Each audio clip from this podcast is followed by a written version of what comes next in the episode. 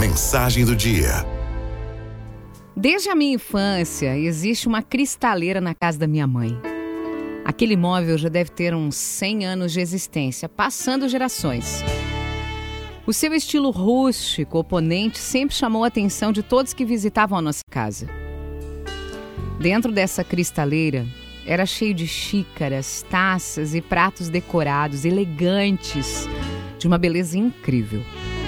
Aqueles objetos passaram anos enfeitando a casa e nunca foram utilizados pela nossa família. Nós sempre usamos aqueles famosos copos Lagoinha ou aqueles que vêm cheio de macho de tomate. Crescemos e cada filho tomou seu rumo.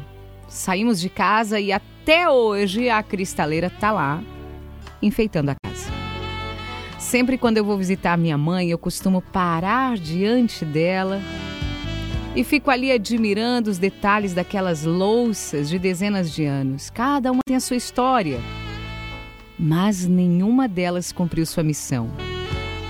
E eu fico pensando, muitas vezes nós passamos pela vida como essas louças e essas cristaleiras. Nós enfeitamos o mundo, mas sem cumprir nossa missão.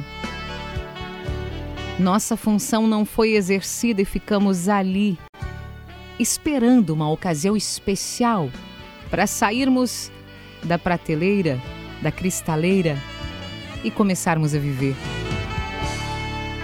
Copo de extrato de tomate tem uma vida muito mais interessante. Ele passa a vida trabalhando, fazendo aquilo para o qual foi criado.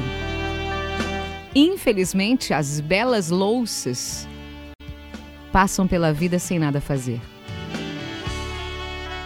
Quem é você na vida? as louças da cristaleira da minha mãe ou um copo de extrato de tomate?